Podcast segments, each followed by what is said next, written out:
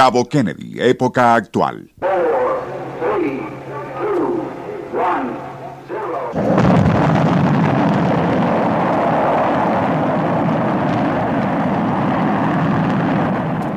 El cohete asciende veloz y ya en el espacio, a 3.000 kilómetros de altura, su cápsula entra en órbita.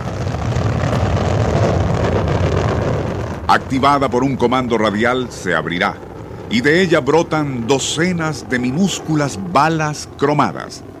Cada una, del tamaño de un lápiz labial, contiene las cenizas de algún difunto que pagó para que sus restos flotaran eternamente en el infinito.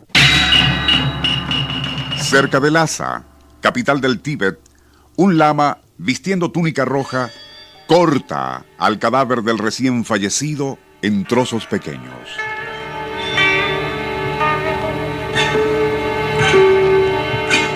A su alrededor, y en extravagante danza macabra, docenas de buitres aguardan su turno. Apenas el lama les tira algún pedazo de ese cadáver, se lo tragan para después levantar vuelo rumbo a las alturas.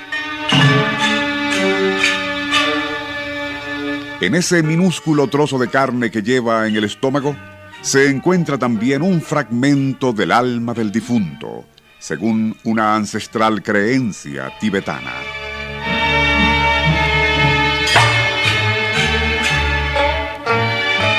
Así, una moderna cápsula espacial que porta en sus entrañas cenizas de varios muertos y el ave de rapiña que asciende hacia las alturas tras haber ingerido carne de un muerto y también parte de su alma, coinciden en insólito paralelismo.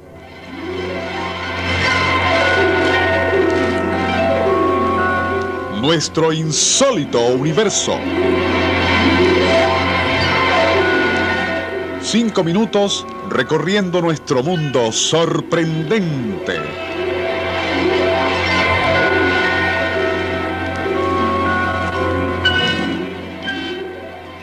Ya en programas anteriores hemos descrito cómo la empresa de pompas fúnebres Celestis, con base en Florida, ideó, mediante el pago de una considerable suma, el proyecto de enviar, gracias a una moderna tecnología, las cenizas de un difunto al espacio para que allí floten para siempre integradas a las grandes mareas cósmicas. Algo que, como ya se mencionó, coincide con el arcaico ritual fúnebre tibetano.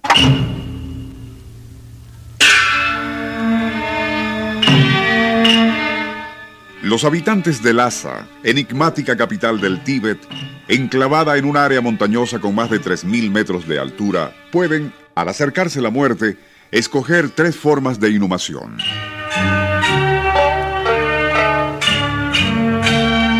Ser enterrado, sepelio en las aguas de un río, o esa particularísima aspersión de sus cenizas en el cielo.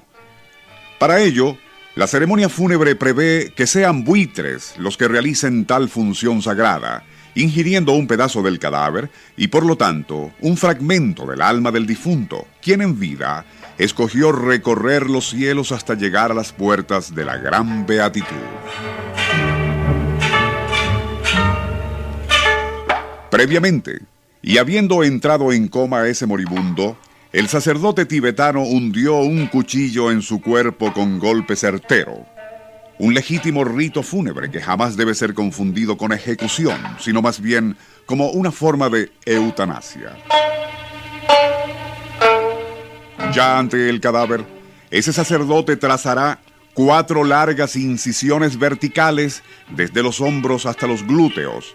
Luego marca otras cuatro en forma horizontal. Esas ocho cruces que se forman simbolizan en la ceremonia mortuoria budista a los ocho rostros del universo.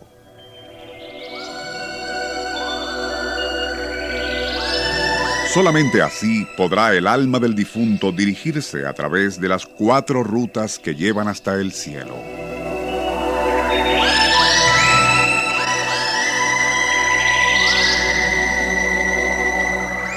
De polvo de estrellas eres, Fausto, una eterna rosa sobre el inmenso abismo.